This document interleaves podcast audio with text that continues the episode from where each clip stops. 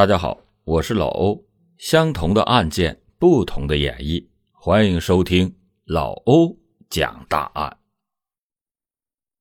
地狱空荡荡，恶魔在人间。当一个人的人性完全泯灭，那他和恶魔也就没有了区别。在上个世纪的八九十年代，借着改革开放的东风，深圳、广东开启了建设热潮。大批的人才去往南方的沿海城市，有的人在这股建设潮流中赚到了人生中的第一桶金，因此走上了人生的巅峰；而有的人却在其中迷失了本心，甚至泯灭了人性。今天这起案件中的马勇就是属于迷失了的那一批人。一九六零年出生在湖南衡东县的马勇。有一个还不错的家境，并且在读书的时候也很努力和用功。在那个年代，从中专毕业出来的他，也就成了大多数人追捧的对象。而他也认为自己有一份高学历，即使在大城市也会有一番作为。于是，成年之后的他便告别了家人，独自来到了深圳，实现自己致富的梦想。但是，空有大志向的他，并没有等到实现梦想的机会。看着身边那些学历没他高的朋友，一个又一个的过上了好日子，而他呢，却还在原地踏步。在巨大的心理落差下，他陷入了沉思。二零零一年，已经四十一岁的马勇依旧没有实现自己的愿望，甚至连对象都没有谈好的。而他也觉得自己没脸回老家，便独自在外面生活。而在年底的一天，他在独自外出的时候，便碰上了当时只有十八岁的段志群。和马勇不一样的是，段志群只有小学的文化水平，而且在遇到马勇之前，一直过着流浪的生活。在遇到马勇之前，他十三岁的时候遇到了人贩子。随后便被人贩子卖给了一个比自己大四十二岁的老男人当了老婆，那样的生活自然不是他向往的。于是，在被拐到广东大埔的两年后，便逃了出来，随后一路流浪到了深圳，在生活上同样也是凄凉无比。二十岁的小敏来深圳投奔自己的哥哥小辉，再把自己的行李。放到哥哥的出租屋内，但是由于他哥哥的工作并不适合女孩子做，所以在之后的日子里，小敏便独自外出去找工作。八月二十七日的晚上，小敏就用自己的手机给自己的哥哥打电话，在电话中说出了一个好消息，那就是他在一家电子厂找到了工作。听负责招聘的人说。工厂的规模很大，员工也很多。即使在电话中，小辉也听得出妹妹内心的喜悦。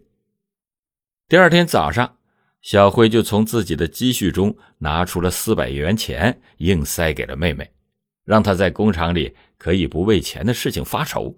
随后，还亲自的把妹妹送上了公交车上，至今还记得那辆车是三零三路。按照兄妹两人约定好的，在到了工厂之后，妹妹就用手机给自己报平安。但是这一整天都过去了，妹妹依旧没有给他打电话，这就让小辉变得焦急不安。他找到了妹妹所说的那家工厂之后，这家工厂的工作人员却表示，最近并没有招聘的活动，更没有新人加入。那么他的妹妹？究竟是去了哪里呢？当时又是谁面试的妹妹呢？这一连串的问题萦绕在他的脑海之中。为了找到失联的妹妹，他就报了警，甚至把自己辛辛苦苦积攒下来的一万元积蓄全部拿出来，当做帮他找妹妹的酬谢。而在小辉感到悲伤之余，马勇和段志群两个人依然在冒充着招聘方，物色着目标。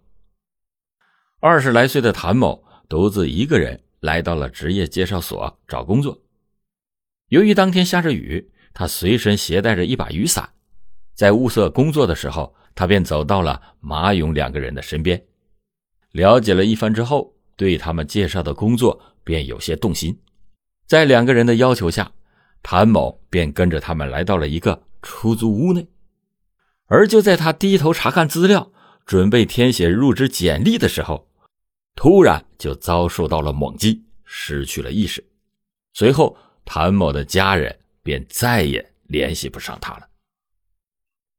当地的警方从五月二十六日开始就接到了多起失踪的报案电话，但是由于缺乏关键的线索，也没有找到失踪人的下落，而且当时的监控和刑侦技术都还不是很完善，也就没有找到破案的方向。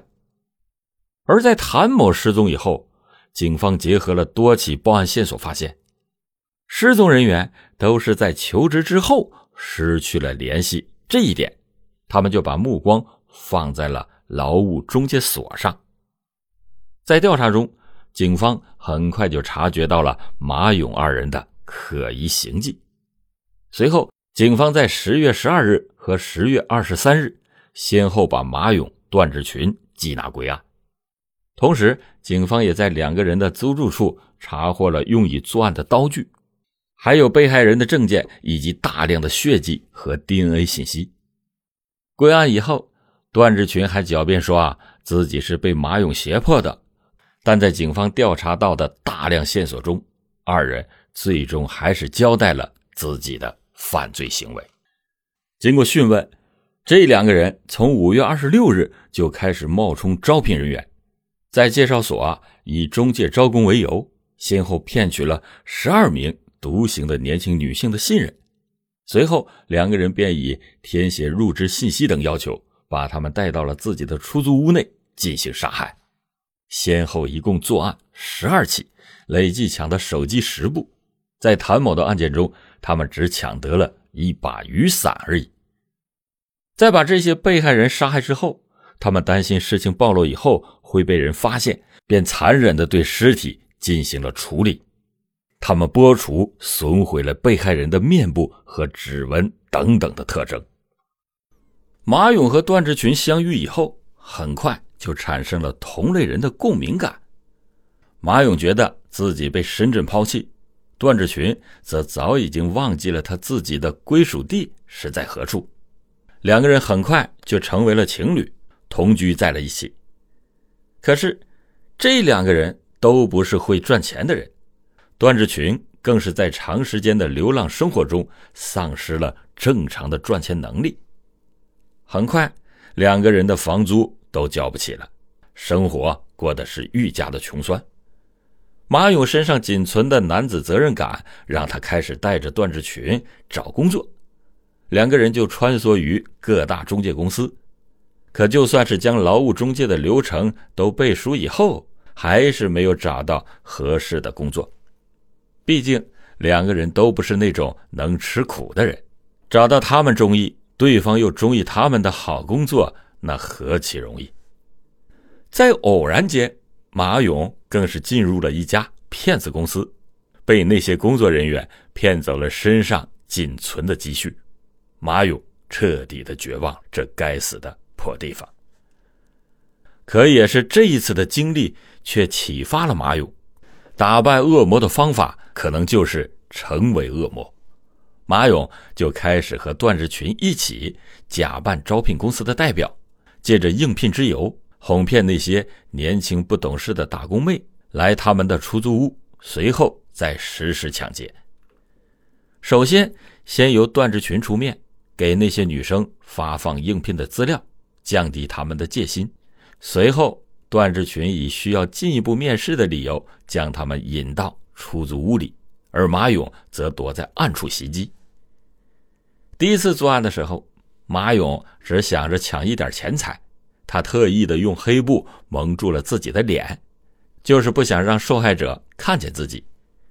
听见段志群和女生的脚步声时，躲在门口的马勇握紧了手中的棍棒，因为出汗，棍棒都有些握不住。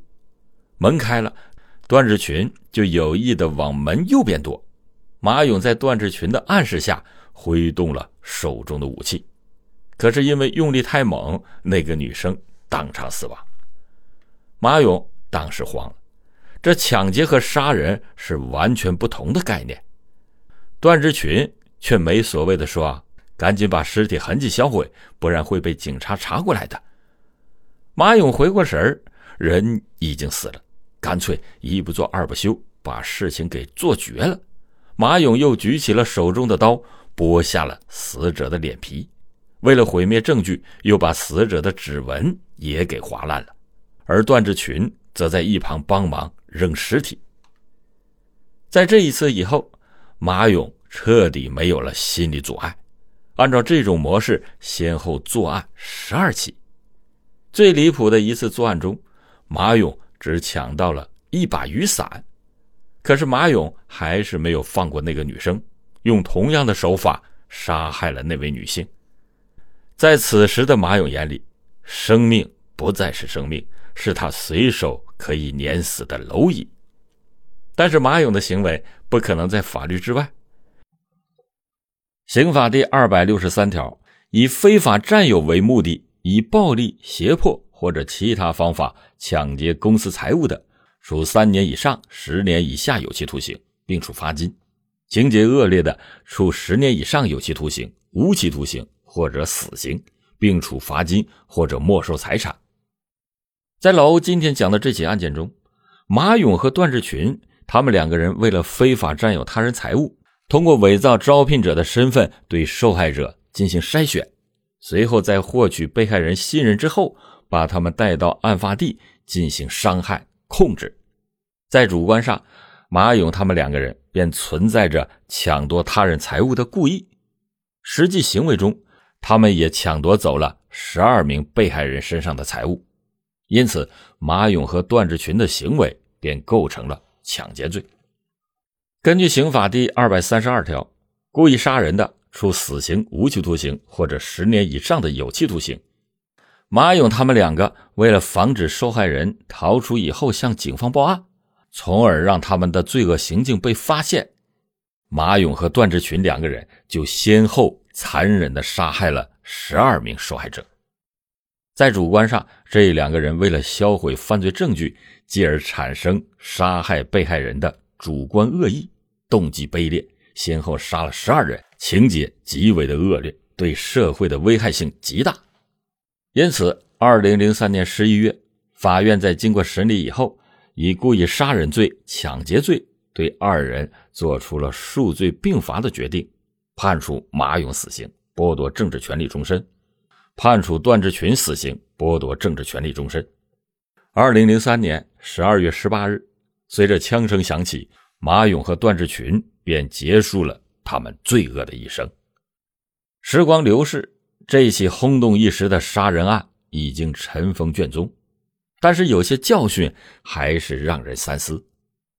假如那些女孩们在求职的时候多一点自我的保护意识，就不会轻易的进入马勇的租住房；假如马勇所在的森源直接所能够多一点规范管理意识，马勇和段志群就没有连环作恶的环境和机会；假如。当时的社会治安情况要像现在这么好，打击犯罪行为像现在这么给力，马勇这种社会恶人就不得不缩回罪恶的魔爪。